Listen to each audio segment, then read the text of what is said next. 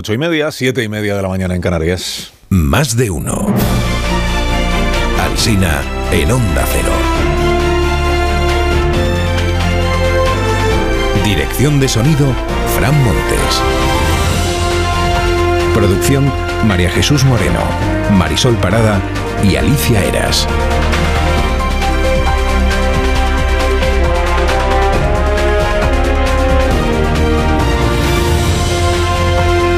Estamos, como cada mañana, desde las 6 y hasta las 12 y 20 minutos, contándoles pues cómo va avanzando la mañana y repasando lo que ha sido noticia en estas últimas horas, ¿no? Políticos en campaña dominical que hoy inundan los periódicos. Feijóo se quitó la corbata en Barcelona eh, por San Jordi, pero luego se la puso para visitar en Sevilla la feria de abril. Entonces, ¿qué le dijeron? A la feria con corbata, Alberto, corbata, eso no se perdona. Ada Colau en Barcelona madrinó a Yolanda Díaz, que sale exultante hoy en todas las fotografías, como si siempre le estuviera pasando algo divertidísimo. Yolanda Díaz con Ada Colau visitaron el Palacio de la Virreina, Virreina Yolanda, donde habitan los gigantes de la ciudad, sin cabezudos, me parece, no, sé. Por el Real de la Feria se dejaron ver Juanma Moreno, Yone Belarra, la ministra María Jesús Montero, cada uno a su aire, ¿no? Tuvo bien la ministra explicar, para quien todavía no lo sepa, ¿Qué es la feria? Básicamente es una invitación a la gente al diálogo, a las charlas, en brindar juntos, a en definitiva pues establecer lazos, las relaciones que tienen siempre que imperar es. en la vida cotidiana y también, como no, en la vida política. Eso es, eso es. En la vida política imperan las relaciones estupendas. sí. Bueno, de la agenda del señor Núñez Feijóo cuenta hoy Martí Alay en El Mundo que el martes pasado cenó con fiscales conservadores, un planazo, y que les dijo que en esta legislatura no se va a renovar el Consejo General del Poder Judicial. Tampoco es que nadie lo esperara, pero bueno, que ya lo ha dicho en, en público, más o menos en público. Consejo General del Poder Judicial. Margarita Robles fue vocal del Consejo General del Poder Judicial. En marzo participó en una mesa redonda organizada por el Consejo precisamente y a la que asistían solo miembros de la carrera judicial a ese acto. Un mes después es noticia en el español esa mesa redonda porque la señora Robles admitió que para ascender en la carrera judicial ayuda a tener padrinos y pertenecer a alguna asociación. Y dijo también que en los nombramientos que hace el Consejo pesa el intercambio de cromos entre partidos y asociaciones. Y le dio la réplica la vocal Martínez de Careaga, allí presente, para negar que el Consejo actual haga esto de los cromos y del pasilleo. Le dijo la actual vocal, eso sería en tu Consejo del Poder Judicial, en el que estabas tú, Margarita. Margarita. La agenda de don Juan Carlos ha ido perdiendo fuelle en los diarios, por lo repetitiva, supongo, ¿no? Regata, regata, regata, ay, ¿qué más? Pues regata. Bueno, hoy ha dormido en Vitoria el rey Juan Carlos. Su majestad fue al dentista.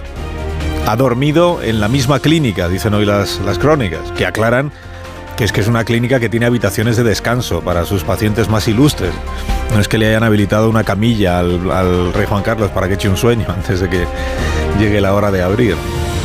A la ministra de Vivienda le preguntamos en este programa la semana pasada, igual usted se acuerda, qué es un fondo buitre, de esos que ya no podrán comprar vivienda pública y que tiene Podemos satanizados, ¿no? Y también de los que habla Sánchez en los mítines, ¿no? ¿Qué es un fondo buitre? Y le preguntamos si Blackstone es fondo buitre o fondo a secas.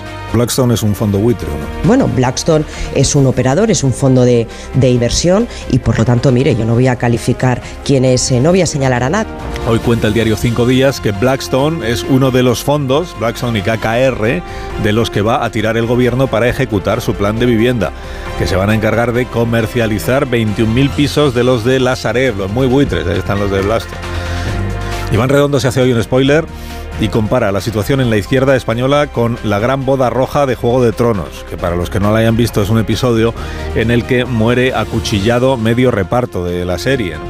En la boda, dice Iván, hay amor, hay sangre y hay traición. Dice, esto le puede costar a la izquierda sus resultados en Valencia, en Barcelona y en Madrid, en estas ciudades, ¿no? La boda roja, o sea que están pues eh, apuñalando unos a los otros. Bueno, confirma esto la encuesta del diario La Razón que dice hoy que el PP gobernaría en Valencia y en Sevilla, que la alcaldía de Valencia y de Sevilla sería para el PP y que el PSC ganaría las elecciones municipales en Barcelona, 11-8 a favor de Colboni frente a Ada Colau, lo cual le permitiría a él ser alcalde, se entiende que en alianza con los de En Común. En Málaga alcanzaría la mayoría absoluta Paco de la Torre y en Bilbao gobernaría el PNV. Da igual cuando leas esto, tanto lo de Málaga como lo de, como lo de Bilbao. El Independiente añade hoy que el PSOE da por perdidas Burgos y Granada, pero que espera compensar esas pérdidas con la alcaldía de Barcelona y que la marca España vaciada no despega. Querían llenar de escaños el Congreso, pero solo está funcionando esta marca en Aragón donde Teruel existe, ha dado paso a Aragón existe y podría obtener entre 4 y 7 diputados en las elecciones autonómicas. El periódico de España dice hoy que hay unanimidad en que esta marca, Aragón existe, tendrá la llave para que siga Javier Lambán o para que entre a gobernar Azcón, que es del PP. Y que además de Aragón, las otras dos regiones al alcance del Partido Popular hoy, según el periódico de España, son la Comunidad Valenciana y Baleares que serían tres si añadimos Canarias, donde podría gobernar Coalición Canaria, apoyada por el PP. Pero el diario.es incluye en el bombo de las comunidades autónomas que podrían cambiar de color político a Extremadura. Dice Fernández Vara perderá la mayoría absoluta y la extrema derecha entrará en el nuevo Parlamento. Esto del, verbo en futuro es si, si coincide el resultado con la encuesta, entiéndame periódicos son muy dados a, publicar, a titular como si fuera a suceder seguro, pero es una encuesta. Que Vara pierda la mayoría absoluta. Cuenta también el diario.es que el cambio de estrategia de Yolanda Díaz respecto de Pablo Iglesias inquieta a sus socios de Sumar y al Partido Socialista. Bueno, a sus socios y, al PSOE, valga la redundancia. No le salió bien la entrevista con Jordi Evo, le dicen sus socios, ¿no? Sobre Yolanda Díaz. Garrocho en vez escribe sobre Irene y sobre Yolanda. De la primera, de Irene, dice que en su ceguera ideológica hay que reconocerle la coherencia. Dice, es como ese soldado solitario que con todos sus compañeros ya abatidos empuña un cuchillo y se lanza contra una línea de enemigos armados con ametralladoras. De Yolanda Díaz escribe que nunca fija una posición sobre algún asunto que pueda manchar su nívea túnica de candidata y que acabará matando a todos sus compañeros a besos. Yolanda Díaz. Entrevista a BC a Santiago Bascal, que declara ni Meloni ni yo tenemos rabo. Y ya, sobre Meloni informa Ángel Gómez Fuentes desde Roma que hay una polémica brutal en aquel país, en Italia, por una viñeta que ha publicado un periódico de izquierdas. Contexto. El ministro de Agricultura dijo que hay que favorecer la natalidad para evitar el riesgo de sustitución étnica. El ministro está casado con la hermana de Meloni. La viñeta muestra a esta señora, la hermana, en la cama con un negro, al que le está diciendo, no te preocupes por mi marido, está todo el día fuera combatiendo la sustitución étnica. La derecha dice que se han sobrepasado todos los límites, puesto el grito en el cielo, el asunto ha llegado al Parlamento. La izquierda guarda silencio, dice la crónica. Meloni ha publicado una foto con su hermana y un mensaje que dice con la cabeza alta siempre juntas. La razón destapa hoy que Sánchez tiene bombas, bombas electorales, pero que las utilizará después de julio durante la presidencia de turno de la Unión Europea y en la otra campaña, que es la de las generales. Lo que no dice la razón es que bombas eran esas. Nos quedamos ahí como con las ganas. Vidal Folk en el país escribe sobre Doñana y contra Juanma Moreno. Ya intentó destruir Doñana en 2022 y ahora vuelve a la carga, dice. Negacionismo climático, que evidencia la dependencia de la derecha convencional respecto de su cisterna ideológica extremista, incluso si no la necesita. De una página más allá aparece Sánchez mitineando en Fuenlabrada y proclamando que él coloca el medio ambiente en el centro de la agenda. Esto de poner las cosas en el centro se ha puesto muy de moda también en el discurso político, ¿no? Ponemos no sé qué en el centro del vale para el feminismo, para el consentimiento, para los precios, para la ecología, El mundo abre con la ley de vivienda, dice que una enmienda pactada por el PSOE con Podemos y Esquerra va a dificultar el desalojo de ocupas. O sea que habrá nuevos requisitos para los propietarios que quieran recuperar un inmueble. Serán ellos, por ejemplo, quienes tengan que demostrar si el ocupante usa el piso como vivienda habitual. Hay un editorial al respecto en el que dice el mundo se demoniza al propietario y se protege a quien vulnera la ley. Mucho se habla de la ola de calor que viene a partir de hoy en España, pero en la vanguardia leo que la capital europea donde es más probable morir de calor se llama París. Las pequeñas guardillas son muy románticas, escribe Eusebio Val, pero el habitáculo es un horno, sin ascensor y con precios abusivos. Si no mueres de una cosa, mueres de otra. Cada vez más personas cultivan marihuana en España. Y eso dispara el consumo de electricidad. Esto lo cuenta hoy el diario El País. Dice, el cultivo de, María de marihuana amenaza el sistema eléctrico. Amenaza el sistema eléctrico. Iberdrola realiza 300.000 inspecciones al año por sospecha de actividad ilícita. La provincia con más auge herbáceo, digamos, es Granada. En el norte de la ciudad los apagones son muy frecuentes. Y en La Razón Termino informan de que la inteligencia artificial se prepara para identificar las emociones de los perros a partir de su lenguaje corporal. Han estado analizando a un grupo de perros labradores y les sale que cuando están frustrados, se lamen la nariz, separan los labios, dejan caer la mandíbula y parpadean.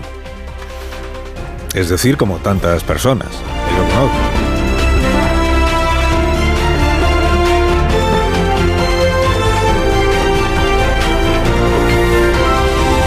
Con Carlos Alsina en Onda Cero, somos más de uno. Si te quieres sentir bien, no esperes más. Bio3 te ofrece estos consejos que te van a ayudar a conseguirlo. Oye, vaya tipazo, ¿cómo lo haces? Cuidando lo que como y pidiendo consejo a los que saben. Me recomendaron tomar Bio3 10 Solution. Bio3 Diet Solution contiene extractos de plantas naturales, café verde, alcachofa, faseolus, fibra y biotina que contribuyen al normal metabolismo de los macronutrientes. Vienen sobres monodosis que disuelvo en mi botellita de agua y así, además de cuidar mi línea, me ayudan a beber todo el agua que me recomienda mi nutricionista. Así también me cuido yo. Pues ya sabes, a comprarlo y a cuidarte. Bio3 Diet Solution. Y si tienes alguna duda, consulta a tu farmacéutico.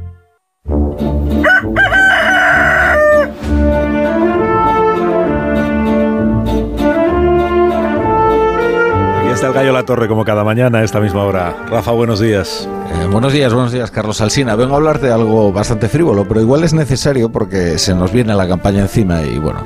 Acabo de escuchar ahora las 8 y 9 episodio de Las aventuras de Pedro Sánchez. Después de Sánchez juega la petanca, Sánchez juega al baloncesto, Sánchez habla de vivienda en Leganés o Sánchez merienda en casa de unos jóvenes, el episodio de hoy describe el emocionante momento en que Pedro Sánchez compra un libro. Todas estas escenas cotidianas del presidente tienen tal naturalidad que parece que el lo ha escrito una inteligencia artificial. Bueno, en realidad que todo lo ha hecho una inteligencia artificial. O sea, si me dicen que se trata de una recreación virtual creada por ordenador, yo me lo creo. Y de hecho sería lo más creíble de todas estas escenas. El drama es que seguramente alguien piensa que esto puede cumplir la función de humanizar a Sánchez cuando parece la cinemática de un videojuego de los 90.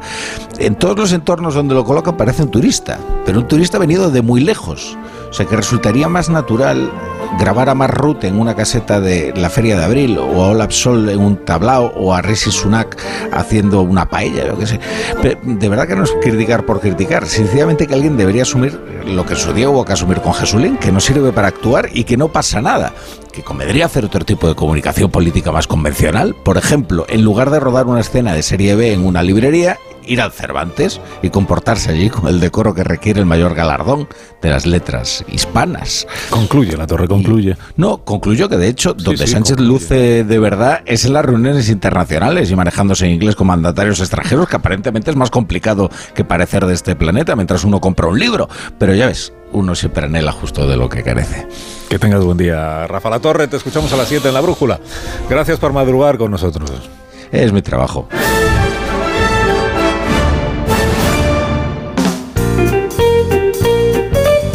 Para abrir tertulia, unos Callahan para estas personas que me acompañan y a las que enseguida presentaré Marisol Parra. Para, buenos días, para caminar hacia un futuro mejor con lo nuevo de Callahan Adaptation. Callahan Circular no solo se adapta al pie, sino también al planeta, diseñado para que una vez concluido su ciclo de vida, los diferentes materiales utilizados en su fabricación puedan separarse fácilmente para poder ser reciclados y reutilizados, minimizando así la huella de carbono y el uso de recursos naturales. Callahan Adaptation, ya sabéis que es el zapato que se vende en las mejores zapaterías y en callahan.es, tecnología, diseño y confort a buen precio.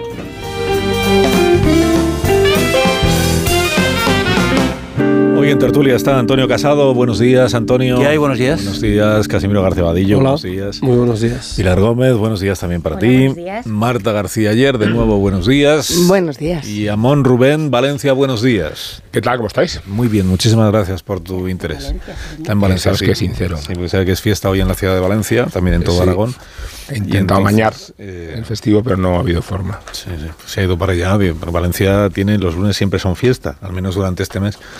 Eh, llevan, eh, llevan tres lunes seguidos y queda todavía otro, que es el, lunes de la semana que viene. Bueno, lo de, lo de Sánchez en la librería, que decía ahora Rafa La Torre, actividades extraescolares del presidente. A mí, el de ayer me gustó, eso de, de confesarlo. Me gustó porque es bonito eso de que es, ya como una técnica casi casi cinematográfica, ¿no? Que es que, parezca que entra una librería donde no hay nadie, o sea, solo está la librera, pero es que es que está el cámara dentro, porque si no no tendríamos vídeo, claro. Entonces está el cámara dentro, luego se, se sabe que también hay un fotógrafo, o sea que debía haber una legión de gente dentro, pero todos callados ahí para que no se sepa. Y entonces llama, eh, abre, abre, empuja la puerta del presidente y dice, hola. Hola. Hola, buenos días. Sí, buenos días. Buenos días. La librería lleva 38 años. 38 años, ¿no? ¿Qué tal te está yendo? Muy bien, es un negocio muy estacional porque tiene muchos picos. Sí. Una foto, Empieza a tener un volumen de trabajo muy, muy alto por, por ferias, día del libro. Es una librería generalista. La verdad que el 90% de la libre- del negocio es librería. Ella se autoedita. Se autoedita. Sí, bueno, usa un sello Sí, bueno, editorial, pero lo hace ella y, y es el libro más vendido de la, de la librería. Qué curioso. Qué curioso. Bueno, tampoco vamos a escucharlo entero porque es, una- es un, es un vídeo que he editado, se quedó en dos minutos creo así, pero bueno, que es, es bonita por la naturalidad con la que el presidente pues manifiesta su absoluta o casi absoluta ignorancia sobre el, el sector del libro, porque se sorprende de que haya picos en la temporada, o sea que hay... Por ejemplo, Bueno, se por ejemplo, sorprende. cuando, cuando se llegue el día libro pues se venden más que otros días, se incluso sorprende de que los autores se autoediten. Porque cuando sí. abre la puerta dice, ¿es una librería? Ahora, a, a Carlos Alsina lo va a castigar Dios por, por descubrir los trucos del mago. Hay, hay un vídeo que circula por, ¿Qué por- por las redes de un chinito haciendo trucos de magia y otro que va detrás destripándoselos uno a uno, diciendo, ah, aquí está el truco, ¿no?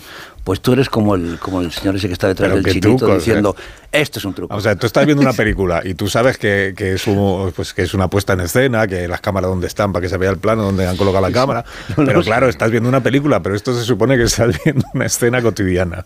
Dice, ¿y, y cómo sabían que iba a entrar el presidente para estar grabando justo en ese momento? Oye, a lo Porque mejor hay un porque equipo, un cuento, claro. a lo mejor hay un equipo de cámaras en todas y cada una de las librerías, de sí, sí, Barcelona, en San Jordi, por si le da por labrada, esto fue labrada. Fuenlabrada. Es que no se ha ido ni a Barcelona, en fue labrada. Pues en todas partes hay un equipo esperando a ver si entras. Antes de un meeting te vas a comprar saben, un ¿eh? libro, vamos, que es lo normal.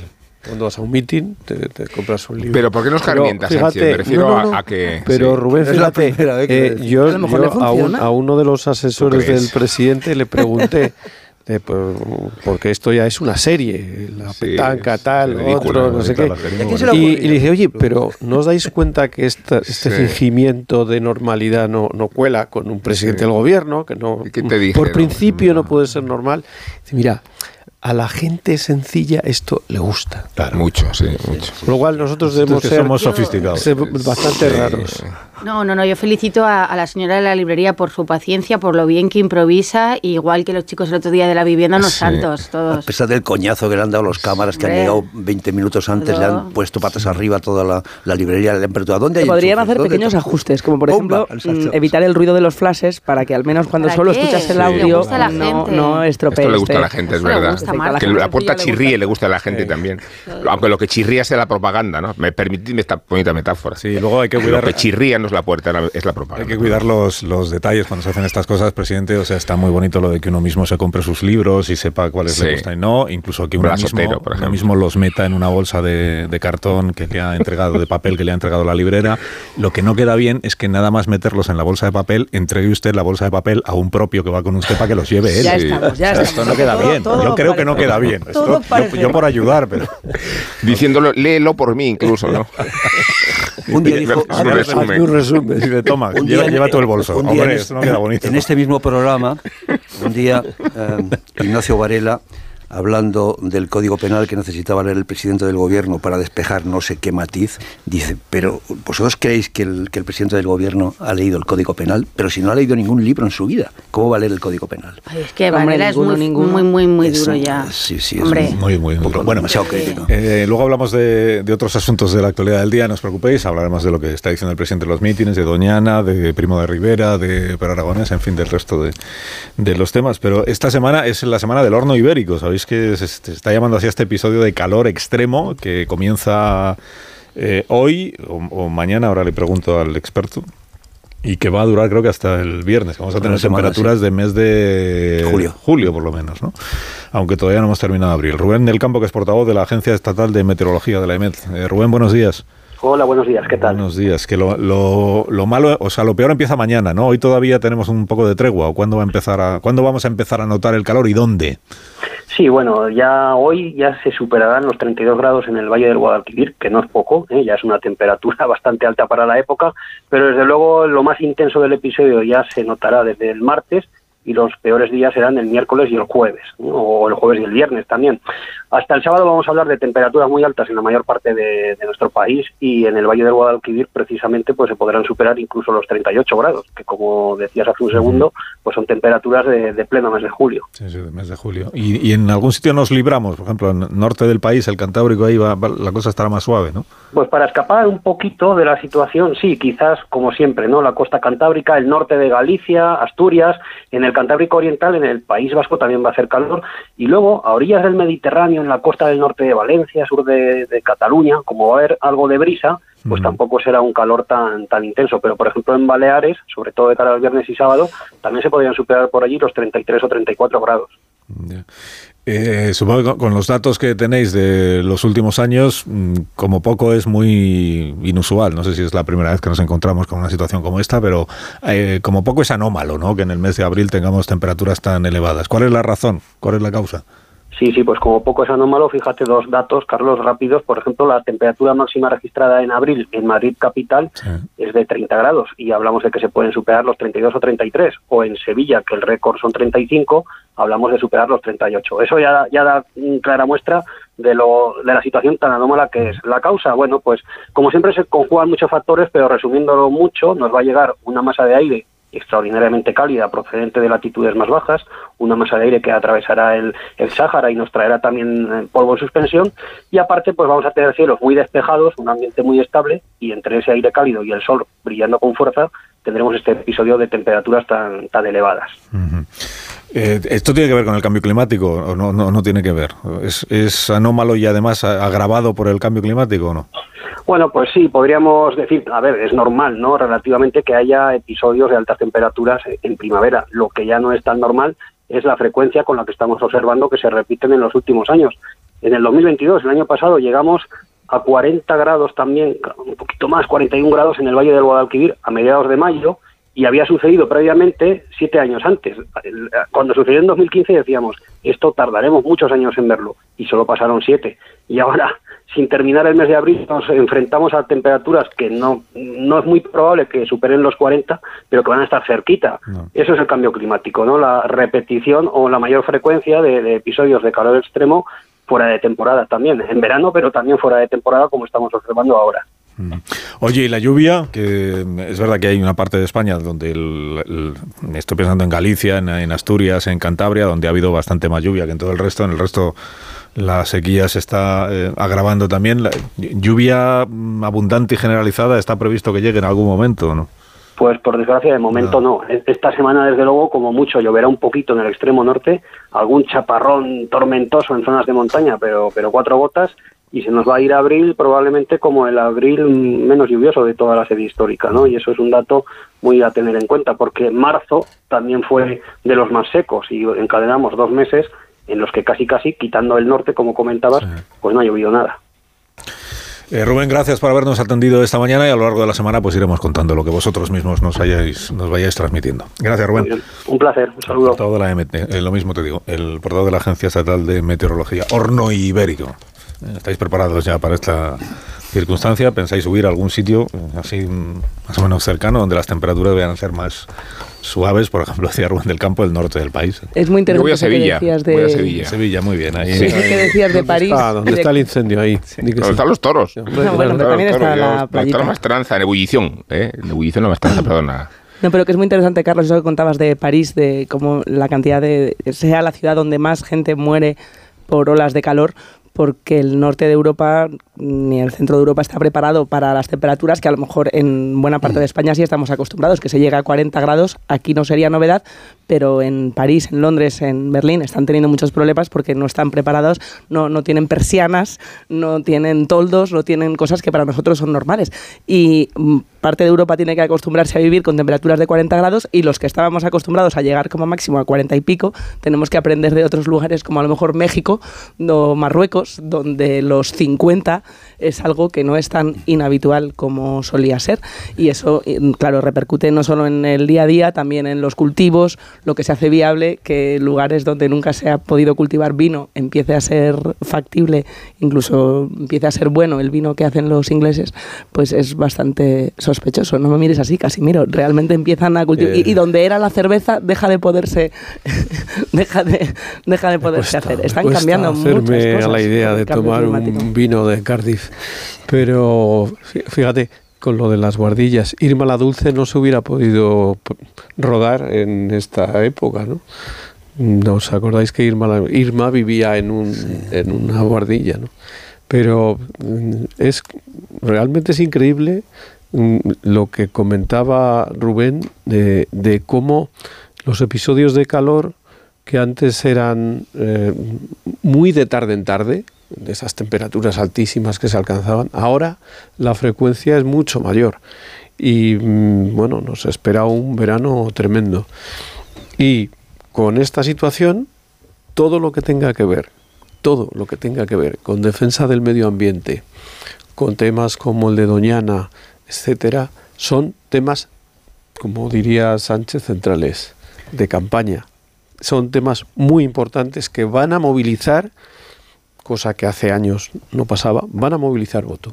Bueno, habéis, habéis hablado del calor, pero no hemos hablado de las, de las lluvias y de, y de la nieve y de los fenómenos que en sentido contrario al que decía Marta se producen en, en España. Aquí no estamos acostumbrados a fenómenos como el de la Filomena, por ejemplo, que nos sorprendió a todos y puso, puso a prueba todas las eh, capacidades que tiene la sociedad para defenderse de, este tipo de, fenómenos. Y las lluvias, para qué os voy a contar, Eh, cada vez más excesivas, cada vez más brutales en España y fuera de España. Fíjate que, que pensé que, que Casimiro, eh, soy una inocente, iba a decir, eh, son temas eh, por los que los políticos se van a poner a trabajar. Eh, no, son temas de campaña, tienes toda, toda la razón, pero eh, yo no me voy a cansar de decir que, que mm, hay una... em, comunidades autónomas, hay una reunión que debería convocar el presidente del gobierno eh, con esas comunidades autónomas y empezar a eh, tomar medidas en serio eh, para temas como lo, del agua, porque estamos hablando de ahora en el norte todavía hace calor,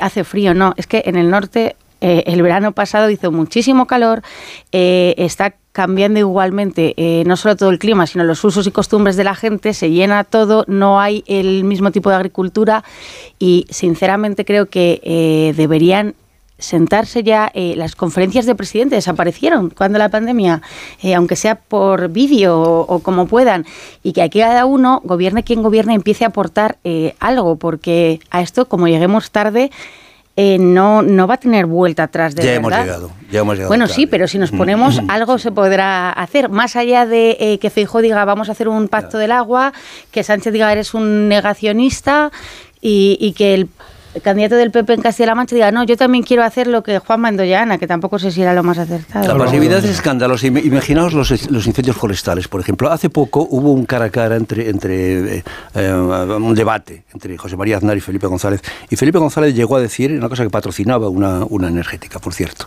Eh, eh, Felipe González llegó a decir que la, eh, eh, la emisión de CO2 por los incendios forestales al año era equivalente a la- a la- al, al CO, al CO2 que desprendían los, eh, los tubos de escape de los coches. Los incendios forestales. que era lo- eso lo ha pasado más, completamente inadvertido. Es que el- la- se dice pronto, ¿eh?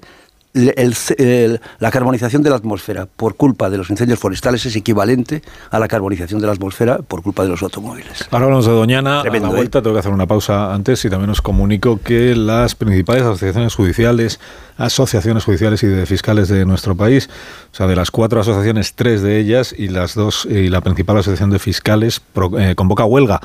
Huelga de la semana, hace dos semanas creo, hablábamos aquí con la ministra de Justicia y le pregunté yo por este asunto de la huelga de jueces y le parece que, porque este es un debate que tuvimos en la etapa de Zapatero, creo recordar, eh, el debate sobre si los jueces pueden hacer huelga o no. Si pueden o no pueden. Pues de momento está convocada la Asociación Profesional de la Magistratura, la Asociación Judicial Francisco de Vitoria y el Foro Judicial Independiente. Falta la Jueces para la Democracia, jueces y juezas, que está viendo a ver, que está viendo a ver, de momento no está en la convocatoria, convocan huelga indefinida a partir del día 16 de mayo como medida de denuncia por la falta de dotación de la justicia. Creen que es insuficiente eh, lo que se le destina a la justicia en los presupuestos generales del Estado. Esta es la razón alegada. Huelga de jueces, así que viene un, y de fiscales. Viene otro debate, o el mismo debate que tuvimos hace años que si los jueces pueden o no pueden, si son empleados mm, con derecho a huelga o si, o si no lo son. Un minuto, ahora mismo continuamos. Más de uno en Onda Cero. Carlos Alsina. Más de uno en Onda Cero.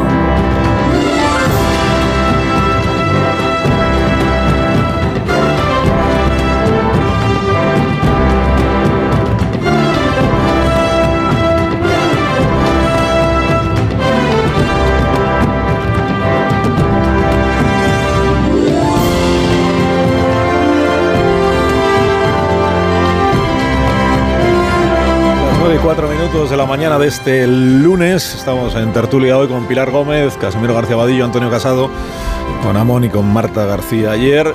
Enseguida hablamos de Primo de Rivera, si os parece, y de Doñana, si os parece, y de eh, Clara Ponsatí, eh, si os parece. Pero antes le voy a preguntar a María Jesús del Barco, que es la presidenta de la Asociación Profesional de la Magistratura, cuáles son las razones para esta convocatoria de huelga que se acaba de hacer eh, pública y que suscriben tres de las cuatro asociaciones de jueces que hay y juezas que hay en nuestro país. La principal, la mayoritaria, es la APM, la Asociación Profesional de la Magistratura. Señora del Barco, buenos días. Hola, buenos días. Hola, buenos días. Eh, primero le pregunto por qué, por qué se hace pública ahora la convocatoria de huelga. Eh, ¿Se han hablado en- entre ustedes las asociaciones para llegar a una posición eh, conjunta a la espera de lo que diga jueces para la democracia? ¿Cuál es, ¿Cuál es la razón de que un lunes a primera hora de la mañana tengamos noticia de esta convocatoria? Bueno, llevamos semanas hablando las cuatro asociaciones judiciales y también con las tres asociaciones de fiscales sobre esta cuestión. Eh, nosotros llevamos, le iba a decir, un año lleva el Ministerio de Justicia. Me acaba de cortar la comunicación. Mm, la recuperamos. La recuperamos, hacemos la conexión eh, con María Jesús del Barco. Enseguida retomamos la conexión para entender eh, cuáles son los motivos, las, las razones de esta convocatoria que, insisto, se acaba de hacer pública y que secundan de momento tres de cuatro asociaciones judiciales y entiendo que dos de tres asociaciones de fiscales, que son la Asociación de Fiscales, que esta es la mayoritaria de la carrera fiscal, y la Asociación Profesional e Independiente de Fiscales. Eh, luego está la Unión Progresista de Fiscales, que creo que todavía, eh, aunque comparte la opinión sobre el diagnóstico que se hace de la situación de la justicia y de la eh, carrera en nuestro país, no se ha manifestado, no se ha sumado a la convocatoria. Está prevista, por cierto, una reunión el día 3, la semana que viene, con el Ministerio de Hacienda. Y después de esa reunión parece que es cuando la Unión Progresista de Fiscales se va a pronunciar sobre si secunda o no esta convocatoria. He recuperado la comunicación con la señora del barco. Está usted ahí, ¿verdad, María Jesús? Sí, ahora sí, Bien. buenos días otra vez. No se preocupe, que es que se me cortó la me- se me cortó la llamada. Me dijo usted que habían estado hablando las cuatro asociaciones de jueces y las tres asociaciones de fiscales desde hace semanas sobre la situación de la justicia, ¿no? Sí, las asociaciones de jueces llevamos mucho tiempo trabajando en este tema. El día 31 de marzo tuvimos una reunión con el Ministerio de Justicia y una vez más fue una, de- una reunión bastante decepcionante porque, bueno, ni siquiera fueron capaces de darnos una fecha para la convocatoria de la mesa de retribuciones, que ahora sí nos han dado la convocatoria para el próximo día 3 de mayo, pero es que el año pasado nos convocaron y nos desconvocaron. Y nos tememos también que esta convocatoria pues se produzca pues simplemente pues para marear la perdiz o que a lo mejor vamos el día 3 y resulta que con todos los trabajos previos que llevamos hechos durante todos estos meses atrás pues es una mesa con frutos. Pues ojalá. No creo que haya ningún juez en este país que le guste hacer huelga ni ni suspender juicios, pero lo que parece ya eh, que roza, no sé, el, la falta de absoluta de atención a las, a las pretensiones de la carrera judicial, que es que llevamos muchos años tras de ellos, pues hombre, ya merecen también una, una respuesta. Hemos pedido muchas cosas, ¿eh? quiero decir que llevamos mucho tiempo pidiendo eh, creación de órganos judiciales, creación de plazas judiciales, que se dote realmente de, de recursos a la Administración de Justicia, pero es que justicia no importa a nadie. Solo importa para hablar del Consejo. El motivo, por tanto, de la convocatoria es la falta de recursos en los juzgados de nuestro país, no las condiciones laborales. De... Las condiciones profesionales también, Ah. y no vamos a engañar a nadie. Lógicamente, también una revisión de nuestro salario. Mire, nosotros tenemos una ley específica, que es la Ley 15 barra 2003, que obliga a la convocatoria de la mesa de retribuciones cada cinco años. Esta ley es del año 2003, todavía no nos hemos reunido. Y esa reunión es para hacer una revisión de, de- del salario de los jueces. Obviamente, una ley del año 2003 al año 2023, me temo que no va a ser una revisión a la baja. No tendría que ser a la baja, aunque adivine usted por dónde nos pueden salir. Pero yo creo que, bueno, que es hora de que eh, se afronte de una vez por parte de- del Ministerio de Hacienda la responsabilidad que tiene con, con la carrera judicial y con la carrera fiscal, fiscal, porque estamos en la misma en la misma ley retributiva. Estamos hablando del Ministerio de Hacienda porque es el Ministerio de Hacienda y Función Pública. Creo, ¿Quién paga? ¿Quién paga? Eso. ¿Quién paga? Por, tanto, la huelga es, eh, o, o la negociación es con la ministra, eh, Ministerio de Hacienda y Ministra de Hacienda y no con la Ministra de Justicia y su equipo ¿o también. Eh, no, eh, la propia ley prevé quienes estamos en esta en esta mesa. Estamos las asociaciones judiciales, asociaciones de fiscales, Consejo General del Poder Judicial, Consejo Fiscal y en lo que al Gobierno se refiere, tanto el, gobier- el Ministerio de Justicia como el Ministerio de Hacienda. Los dos. Eh, el hecho de que, hay- de que entre las reivindicaciones de ustedes eh, se encuentre la cuestión salarial, le pregunto si esto tiene algo que ver con el acuerdo que alcanzó el Ministerio de Justicia con los letrados de la Administración de Justicia, con los LAG, con los que se pactó una subida de salarios después de dos meses, creo recordar, de, huelgas. Eh, ¿hay, ¿Hay un efecto contagio? Si a ellos se les sube, ¿por qué a ustedes no se les puede subir o no hay nada de eso? Mire, le voy a decir, nosotros en el año 2018, cuando todavía era ministro Rafael Catalá y después con Dolores Delgado, ya hicimos una serie de reivindicaciones y también de días de huelga, donde entre estas reivindicaciones estaban no solamente profesionales, también de carácter salarial. El año pasado ya pedimos la convocatoria de la mesa de retribuciones. Desde el mes de abril del año pasado y hasta eh, justo la entrada de verano mantuvimos diversas reuniones para la convocatoria de la mesa de retribuciones.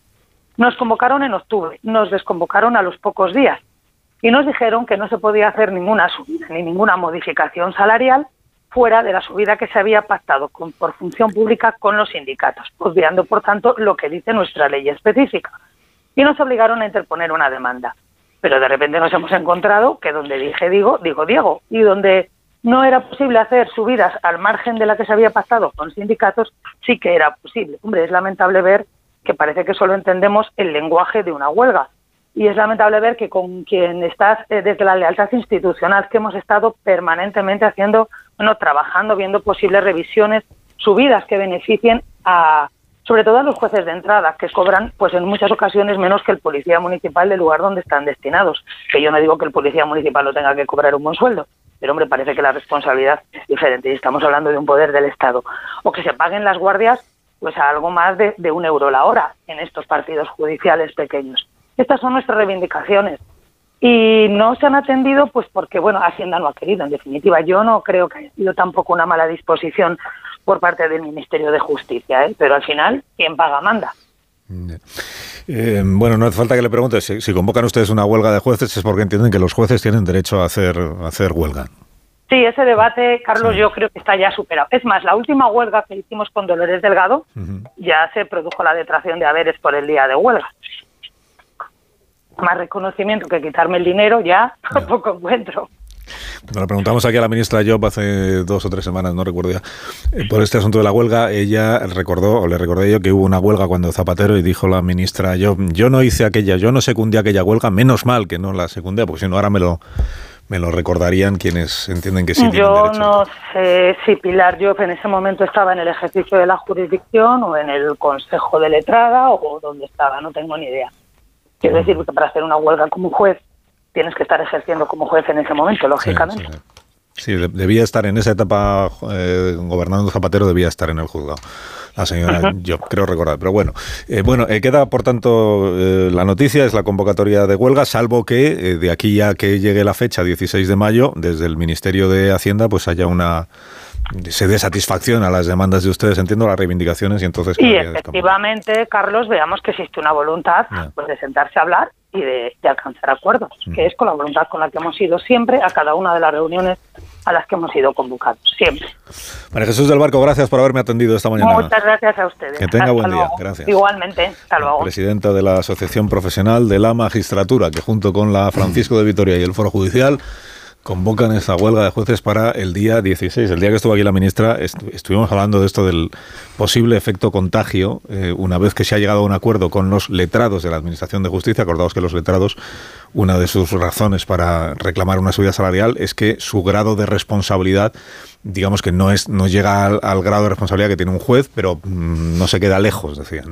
Después de aquello, lo que llegó fue la huelga que continúa estos días de los funcionarios del Cuerpo General de Funcionarios de la Administración de Justicia, que también decían si para unos hay subidas salariales, ¿por qué para los demás no? Ahora los jueces, acabamos de escuchar a la señora del Barco, que también están en esa tesis. ¿no? Si se ha hecho una excepción con los letrados de la Administración de Justicia y para ellos sí ha habido presupuesto y posibilidad de mejora salarial, porque a nosotros no se nos convoca a la mesa correspondiente siquiera para poder negociar nuestro asunto, nuestros salarios. ¿Algún comentario queréis hacer? Las Bueno, diferencias son escandalosas en términos eh, salariales, en términos de aportación de recursos humanos y, materiales, son escandalosas entre los eh, que están a disposición del Ejecutivo, del Gobierno, entre los que están eh, los que están a disposición del, del Parlamento, los que hemos hecho mucho mucho pasillo en el Congreso, vemos cómo están sobrados de, medios, insisto, tanto en el legislativo, en el Parlamento, como en el Gobierno, y sin embargo esta política desatenta que hay del- de la Administración General del Estado, del, Gobierno, con los eh, con, el- con la, cuestión judicial. Cualquiera que se haya podido dar una vuelta en algún momento por la Plaza de Castilla verá qué mundo es ese cómo, cómo las colas que hay, los atascos que hay, la, falta de medios, esos juzgados de, de, eh, de- de provincias eh, con los folios, con los expedientes amontonados, esa dificultad para implantar, para implantar eh, todos los, medios digitales en, en la Administración de Justicia, ahora la cuestión eh, salarial. Bueno, me parece que tienen toda la razón, me parece que tienen toda la razón y la respuesta pues a esa desatención del gobierno durante, durante mucho tiempo. Y luego el debate este que evidentemente se va a volver a abrir sobre los límites de, del derecho a la huelga que tiene un administrador, eh, un, un funcionario público. ¿no? Eh, bueno, yo creo que tienen todo, todo el derecho dentro de que está regulada la, está regulado el- eh, todo lo que tiene que ver con los servicios mínimos, es decir, la, garantía de que los servicios esenciales quedan, quedan asegurados según el estatuto de la función pública. Bueno, yo, yo coincido con lo que dice Antonio. La gente piensa que los jueces pues son personas que tienen un estatus social y que cobran unos sueldos importantes y tal, y esto no es verdad. O sea, hay jueces que cobran dos mil y pico euros, en la Audiencia Nacional tres mil y pico, en la Audiencia Nacional tres mil y pico euros. Si te tienes que ir a jueces del Supremo o a otro tipo, o a alguien que ocupe un puesto en un órgano como el Consejo General del Poder Judicial para encontrar unos sueldos acordes con la responsabilidad que tiene un juez o un magistrado. Entonces, esto mm, es inasumible. O sea, el abandono de la justicia, este es un dato, pero otra cosa también es verdad. O sea, si hay alguien, yo he ido varias veces a, a Plaza de Castilla y es, es un submundo, no, es un inframundo. O sea, aquello es tremendo.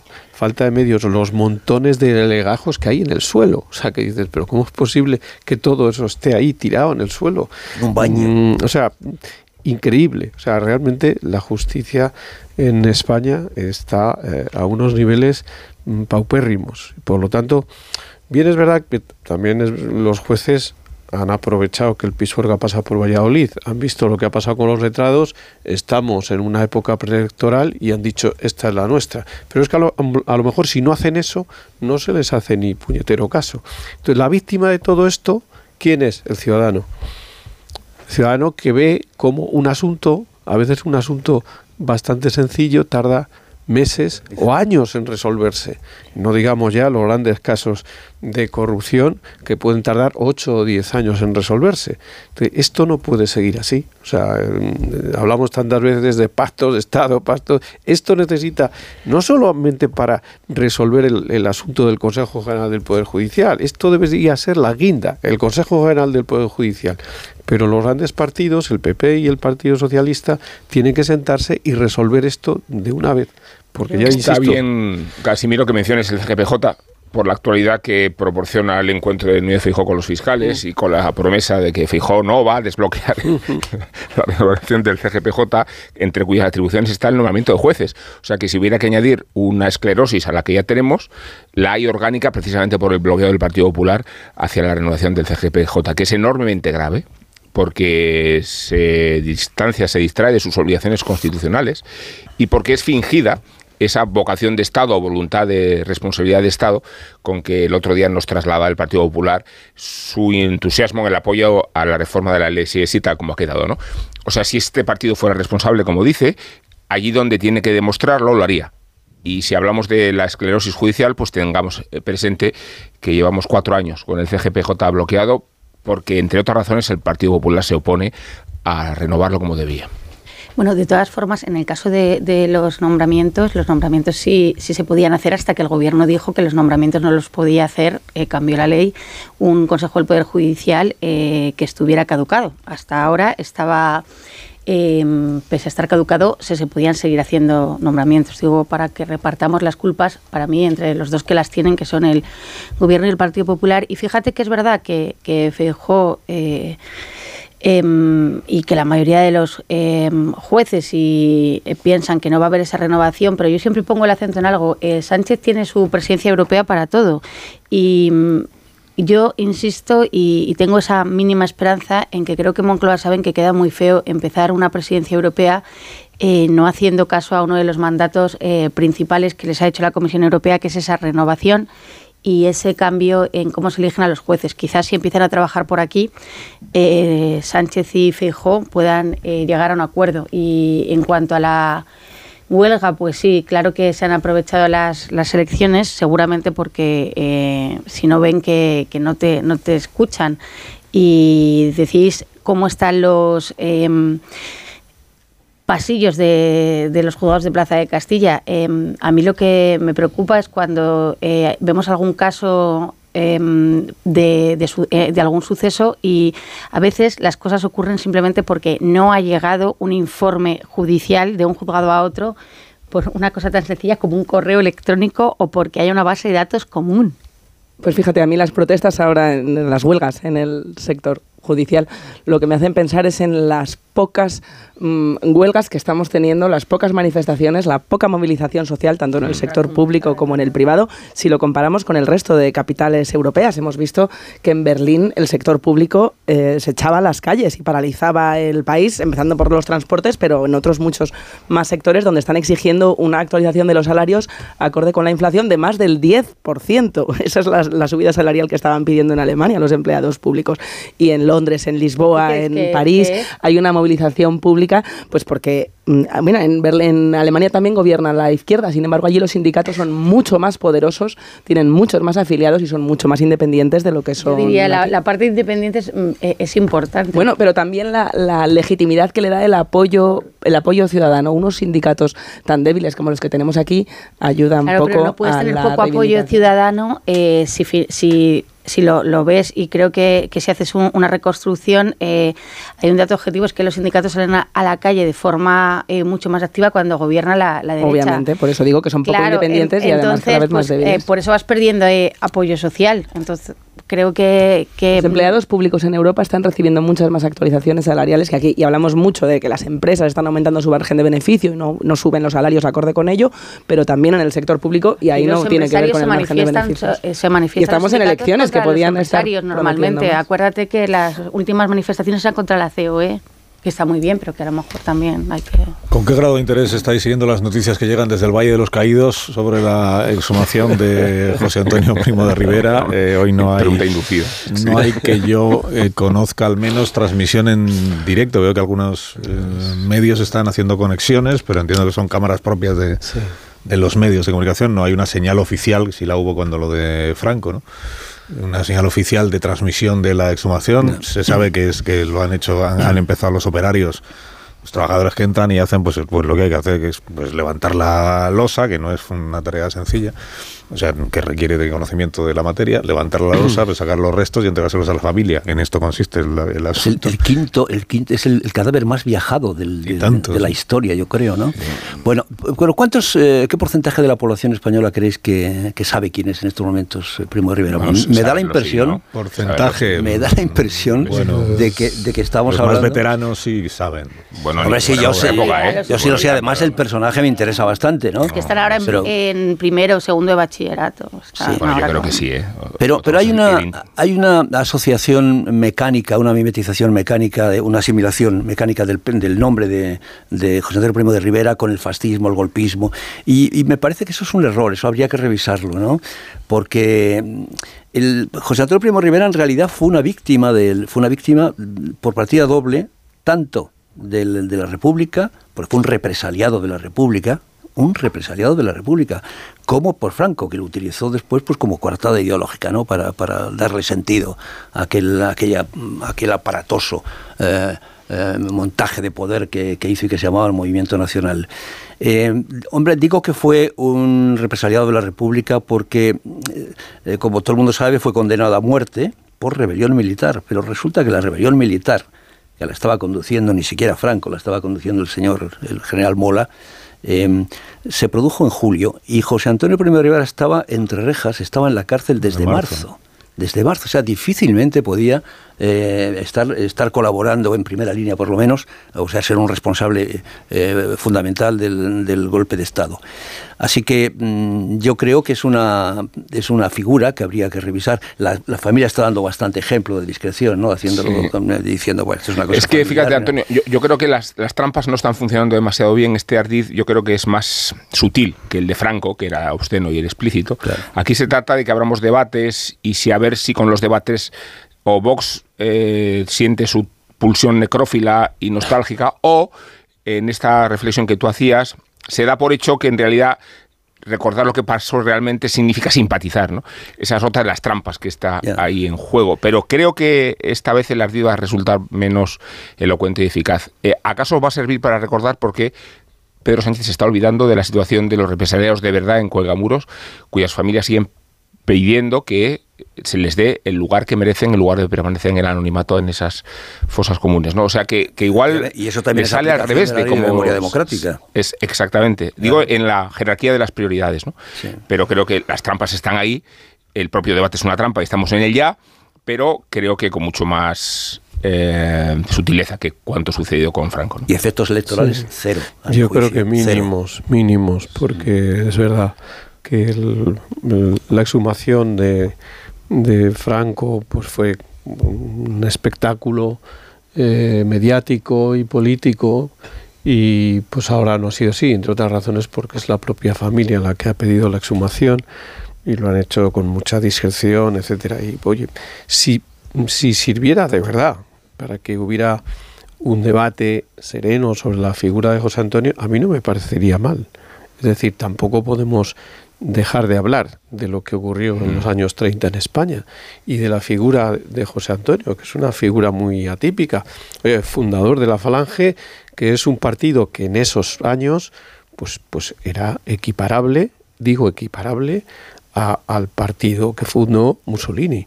Es decir, los- la esencia de ese partido... minoritario, ¿eh? Sí, pero la esencia de ese partido, Italia era muy la de no hay, no hay clases, la unidad nacional, eh, es decir, esa también tufo obrerista, etcétera, era muy parecido. Evidentemente, a José Antonio se le fusila porque en esa época ya era un símbolo. Era un símbolo de una derecha que evidentemente estaba contra el marxismo. Por lo tanto, se le mata como un símbolo. Tiene razón, Antonio. ¿Qué, qué iba a hacer de rebelión militar si estaba en la cárcel?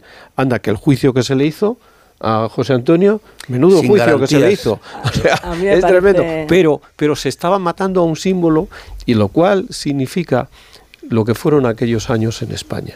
O sea, quien reivindique algo de cualquiera cosa que hizo cualquiera de los dos bandos es que no sabe lo que ocurrió. Pero fíjate, por eso es tan buena noticia que esta exhumación se esté haciendo a puerta cerrada, que la familia lo esté llevando en privado, que se esté cumpliendo la ley de memoria histórica es también una buena noticia y sobre todo que haya más policías y periodistas que simpatizantes falangistas ahora mismo en el cementerio de San Isidro, donde esto no ha generado ninguna expectación especial. Creo que, mm, vamos, que me parece muy interesante lo que discutís de los años 30. A mí me interesa más que hoy en día eh, los falangistas son algo minoría. Existen, pero entonces incluso era una minoría. o sea, cuando se fundó el partido de la, de la Falange, fue en octubre de, del 33, eran cuatro monos. Lo que pasa es que eran violentos, iban por las calles peleándose con las milicias de, UGT o de, la, o de la CNT, los anarquistas y de los, y de los socialistas. Y llega un momento en el que se cabrea hazaña y dice, se acabaron las contemplaciones. Como el Partido Comunista. estaba enterrado con honores ahí. Voy a... Claro, pero eso es posterior. vale, vale. bueno, esa es la utilización que se hace del cadáver. Una predicción. Yo creo que a, José Antonio sus restos se sacan del Valle de los Caídos porque la ley de memoria democrática dice que en ese recinto que ahora es un memorial no puede haber nadie que ocupe un lugar preferente o preeminente. no, porque no tenga derecho a estar sepultado allí. Lo que la familia ha preferido el cementerio de San Isidro.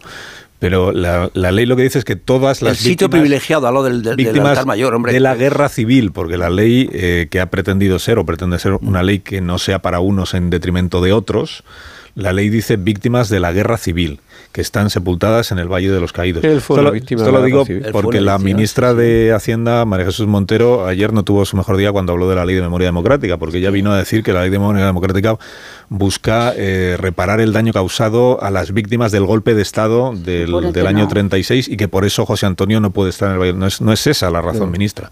La razón es que ocupa un lugar preferente, ocupado hasta esta mañana, junto con Franco en el altar de, la... Ese es el motivo de que se le saque. No y, que, y que de hecho se había convertido en un motivo de culto al franquismo. Pero también está lo que dice Rubén, que falta la exhumación de 118 víctimas republicanas, creo que eran 118, que las que siguen allí la condición de las familias. Pero, pero yo iba, a, mira, has recordado lo de la ministra y yo creo que eh, escucharemos hoy a algún otro miembro del gobierno hacer este tipo de, afirmaciones, de, atribuir eh, que lo que están haciendo es em, sacar del Valle de los Caídos a, los falangistas y todo este uso torticero que se hace de, la ley de memoria histórica que tiene que... Yo estoy súper eh, a favor de que las víctimas y a sus familias se les eh, entreguen los cadáveres, los cuerpos, que el, Valle de los Caídos eh, no sea un lugar eh, de exaltación de una dictadura. Y, que también este debate se haga sosegado, pero ya verás, María Jesús Montero, lo has puesto tú, yo creo que no va a ser la primera ni la última del gobierno que vaya en esta línea hoy. Sí, pero no sé quién lo decía antes, porque es que se quieren poner estupendos esperando una reacción de Vox, en este caso, por ejemplo. Pero para eso va. Claro, claro, pero, pero es que... a, ver si, pican, ¿eh? que van a picar. ¿eh? van a picar, pero vamos, te lo estoy diciendo, vamos, con, sí, van, a, van, a, picar, seguro. pero vamos, además se le presenta... No es, opinión, es información. Es verdad que eh, se había entrevistado, José Andrés se llegó a entrevistar con, con Hitler y con, y con Mussolini, pero no era ni mucho menos el, principal teórico del fascismo en aquel, en aquel momento. Era, además, está Jiménez Caballero, estaba Ramiro Ledesma, había otros que de verdad eh, teorizaban sobre, sobre aquello que en aquellos momentos estaba muy de moda que no era en realidad el fascismo, era también el stalinismo, eran las dos, las dos formas de totalitarismo. Él sí era la figura, más, sí era la figura más popular de, ese movimiento, entre otras cosas porque era el hijo de Miguel del dictador.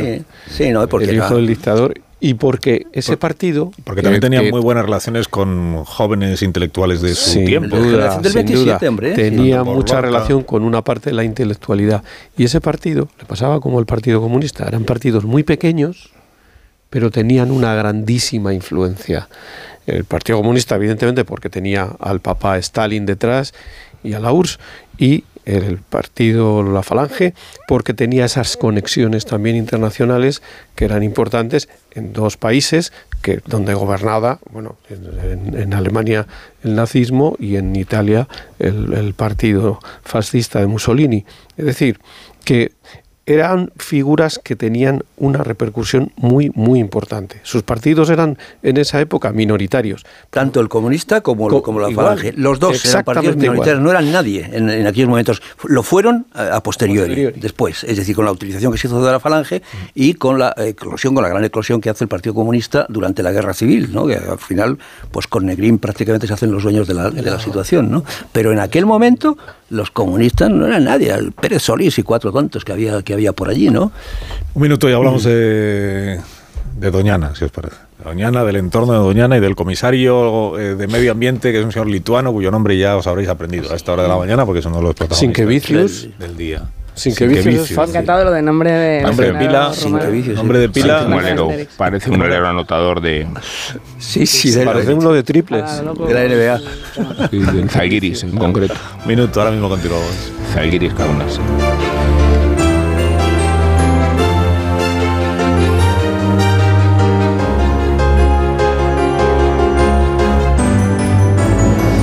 Más de uno. Onda Cero. Carlos Alsina.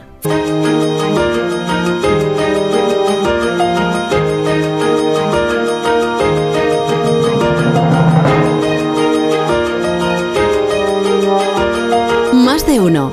Onda Cero. Carlos Alsina.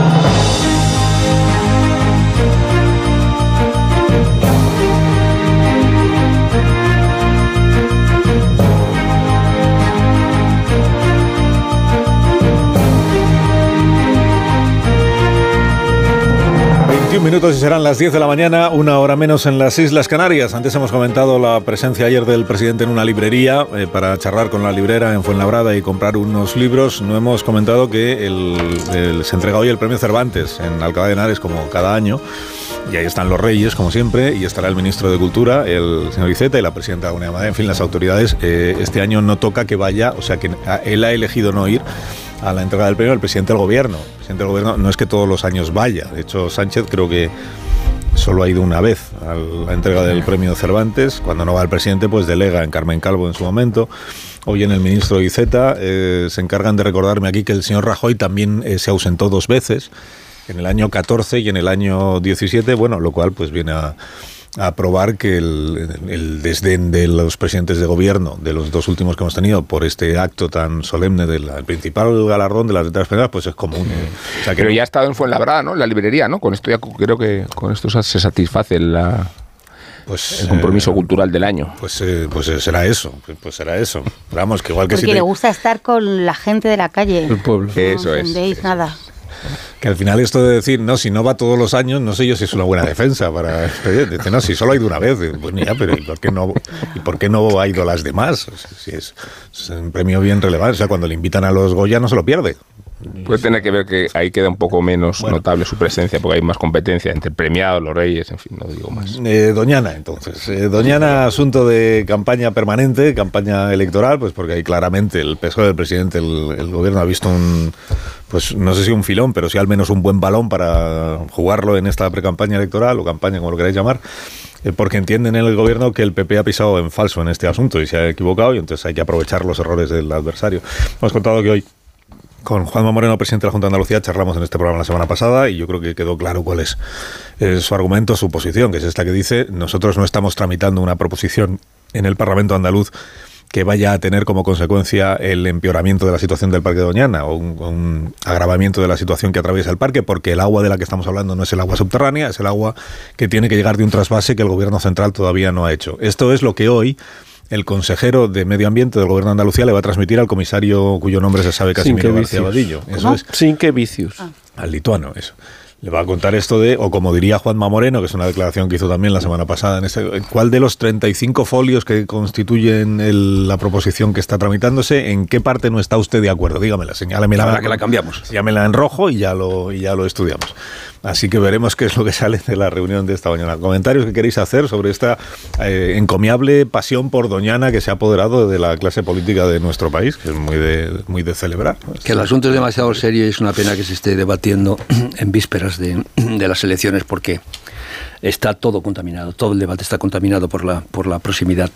Eh, a mí me, me sorprende la, eh, la distancia que quiere marcar eh, en este asunto el, el- el gobierno central cuando los socialistas han gobernado durante tanto tiempo en Andalucía y esto que ha ocurrido en- con los acuíferos de, de- de Doñana no, no ocurre de la, de la noche a la mañana, ¿no? Bueno, eh, digo que es una pena que estemos en vísperas electorales porque todo, todo está marcado por ese, por ese interés. Están en juego, pues ya, lo sabemos, o los patos o, o- o los agricultores, o las fresas, o los, o, o los patos, o los linces, ¿no? Eh, lo que pasa es que no, no, no tienen claro, yo creo, ninguna de las dos fuerzas, dónde están exactamente los votos. Si en la parte de los ecologistas, de los intereses de los ecologistas, o en la parte de los, de los agricultores. Y por otra parte, pues, eh, claro, mm, eh, Feijóo, pues está muy comprometido con, con Moreno Bonilla, tiene que, que seguirle el discurso, pero puede que le esté perjudicando desde el punto de vista del, de los creo que ha ecologistas sido en el resto de, que en el sí, resto de yo España. creo ¿no? que ha sido un error sacar este tema ahora y, y lo digo por una razón igual que en el tema del trasvase Tajo Segura ahí mm, claramente hay unos intereses de unos agricultores que hacen regadío eh, por otro lado, el gobierno quiere disminuir la cantidad de agua que se va a ce- a ceder, mm, pero es un debate en el que, digamos, los perjudicados tienen cara y ojos, se ven, son agricultores que viven de eso, son miles y miles de agricultores, y de hecho, en la posición del gobierno, eh, mm, curiosamente, y por la presión de la opinión pública, Chimo Puig ha cambiado. En vez de defender la política hidráulica del gobierno, está defendiendo a los agricultores porque si no perdería las elecciones. En el caso de Doñana es distinto porque Doñana sí que tiene una imagen, que es la imagen del parque que se está secando.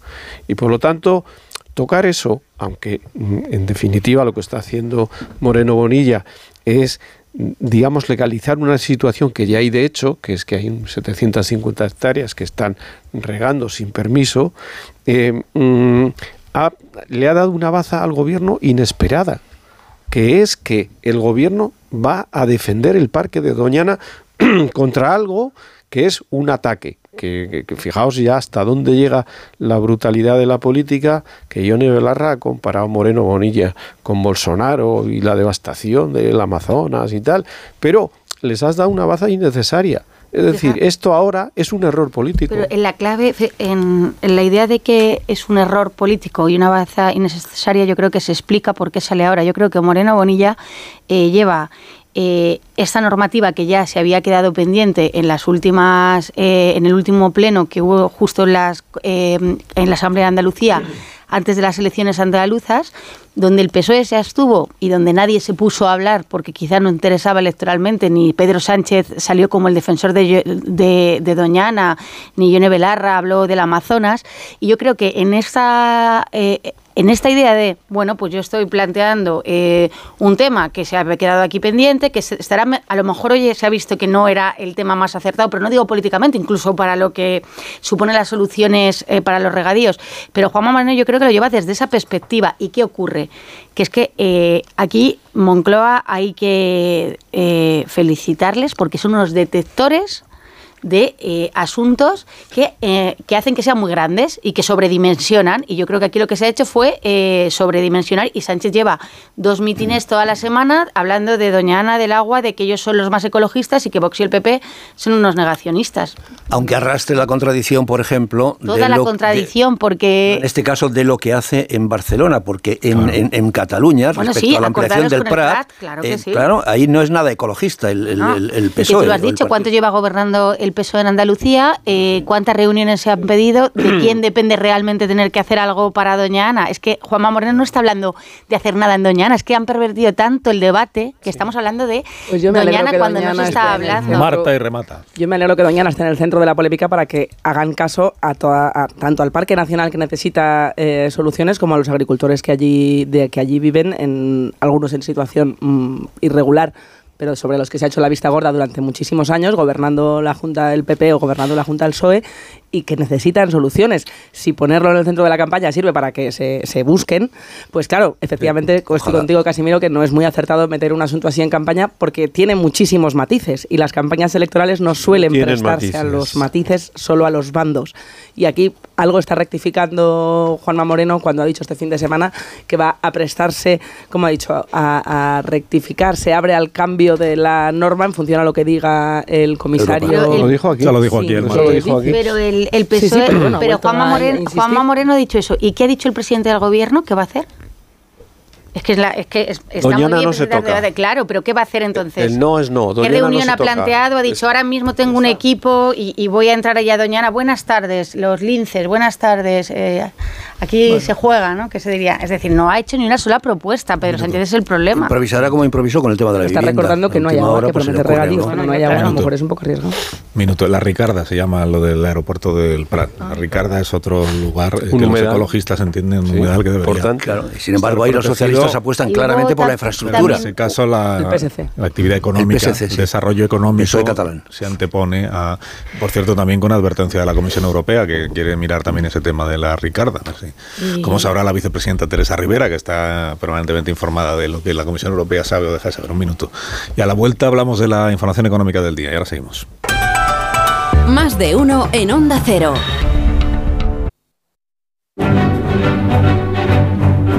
Más de uno en Onda Cero.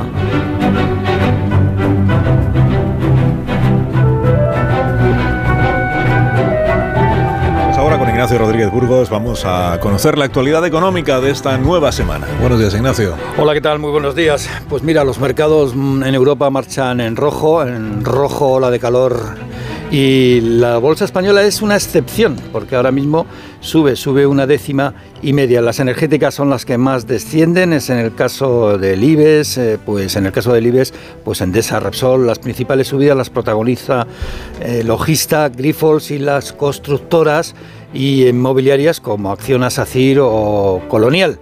En el mundo del ladrillo de la vivienda eh, ya destaca que el gobierno va a comercializar más de 20.000 viviendas, casas de la Sareb a través de los fondos internacionales KKR y, y Blackstone, ¿no? los que eran la diana, la diana eh, de, de Podemos, ¿no? Eh, que se ha puesto, buitres. eh, claro, los calificaba de fondos buitres, pues sobrevuelan por la Sareb y sobrevuelan por el gobierno para comercializarlo, según publica hoy cinco días. A esto se añade la- el dato de la fuga de 68.000 millones en solo tres meses en los depósitos de Credit Suisse. Además, esta semana el Ministerio de Economía debe de presentar el nuevo plan de reformas a la Comisión Europea y además también el nuevo cuadro macroeconómico si decide revisarlo. Hasta ahora habla de un crecimiento del 2,1% bastante más elevado que lo que dicen las instituciones internacionales. Una de las claves en el cuadro macro, como siempre, es el empleo. España tiene todavía alrededor del 13% su tasa de paro y fíjate, destaca, un dato de esta misma mañana, que mm, una cuestión del servicio público de empleo, que se supone que no solamente está para, para pagar el paro, sino también para intermediar en las ofertas de trabajo. Solo el 2,5% de las ofertas de empleo está detrás el servicio público de empleo. De 1.600.000 contratos en el mes de marzo, pues el servicio público de empleo, las ofertas a través de este organismo han sido de 40.500.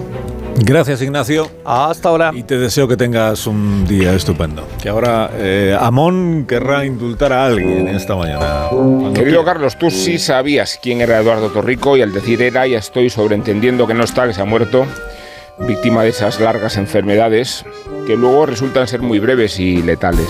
Por eso vamos a cambiar la sintonía del indulto con este pasaje de la misa en si menor de baja. Me he esmerado en elegir la obra y la versión porque muchos oyentes relacionan a Eduardo Torrico con el fútbol y el Dream Team de José María García, que les ha sobrevivido a todos, porque antes de Eduardo ya se nos habían muerto Andrés Montes y Gaspar Rossetti y Ernesto López Feito. Torrico era un buen amigo de la derecha cultivada y del Madrid, aunque nuestro punto de encuentro no es que fuera solo la música clásica, sino el fanatismo que Torri, me permito el diminutivo, profesaba al barroco. No reconocía otro repertorio que el de Bach, el de Vivaldi, el de Corelli, que el de Telemann. Y era un erudito, un estupendo divulgador, un conferenciante ameno y un ex periodista deportivo al que evocamos ahora con la nostalgia de Antena 3, la radio bien hecha y el punto de encuentro de tantos profesionales, tú mismo, Alcina, que luego hicieron o hicimos apostolado en otros lugares conscientes de la impronta que habíamos recibido en el templo de Martín Ferrán.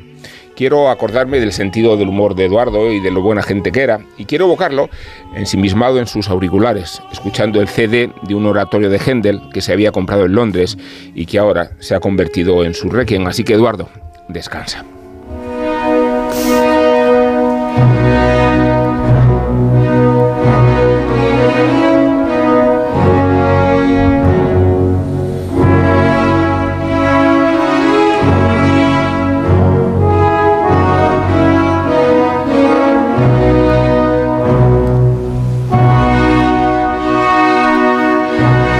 Era bueno aquel equipo que formó José María García, ¿eh? con Torrico, con López Feito, con Rossetti, por supuesto. con- No, tenemos a Raúl todavía con nosotros, ¿eh? Raúl, ¿verdad? Raúl González Colomo. Raúl González Colombo, que está. Eh, Fernando Soria, que también estuvo Fernando por allí. Soria. Fernando Soria. Muy bonito, Javier Rubén, lo que has hecho hoy. Javier Ares también, claro. Te felicito. Claro, todo el equipo. Pepe Gutiérrez. Pepe Gutiérrez, sí, es- en también es verdad. Todos los nombres aquellos que los oyentes pues no sabíamos de memoria, aunque no conociéramos a... No supiéramos qué cara tenía cada uno de, ellos, porque en aquella época en la, en la radio no se hacían fotos todo el día, ni, ni vídeos todo el día, entonces los, los nombres no tenían nombre, no tenían cara, tenían solo el, el nombre Torrico. Te los imaginabas, a veces era mejor. Sí, sí, sí, a veces sí, y a veces no. A veces no. Bueno, que regalamos unos Callahan a estas personas que tienen ya voluntad de marcharse, Marisol Parada. y que caminan hacia un futuro mejor con lo nuevo de Callahan. Callahan circular que no solo se adapta al pie, sino también al planeta, diseñado para que una vez concluido su ciclo de vida, los diferentes materiales utilizados en su fabricación puedan separarse fácilmente para poder ser reciclados y reutilizados. Callahan Adaptation está a la venta en las mejores zapaterías y en callahan.es. Tecnología, diseño y confort a buen precio. Que sí, que Doñana se llama Doñana en honor a una Ana, que se llamaba Doña Ana, que era la esposa del, del alcalde de Sanlúcar, hace 400 años o por ahí. Doña Ana, Ana Mayarte, que fue la primera que levantó allí una construcción De- de, aperos o lo ¿De que qué fuera. partido? Por a ver si le van a quitar el ¿Cómo nombre. que de qué partido? Hace 500 años, Digo, yo 400 qué sé, años. no, no. Adiós Casimiro, adiós, Adiós, Antonio, adiós, Amón, adiós, Marco, Adiós. adiós, Adiós, Pilar adiós. Gómez. Van a sonar las señales horarias de esta hora de la mañana.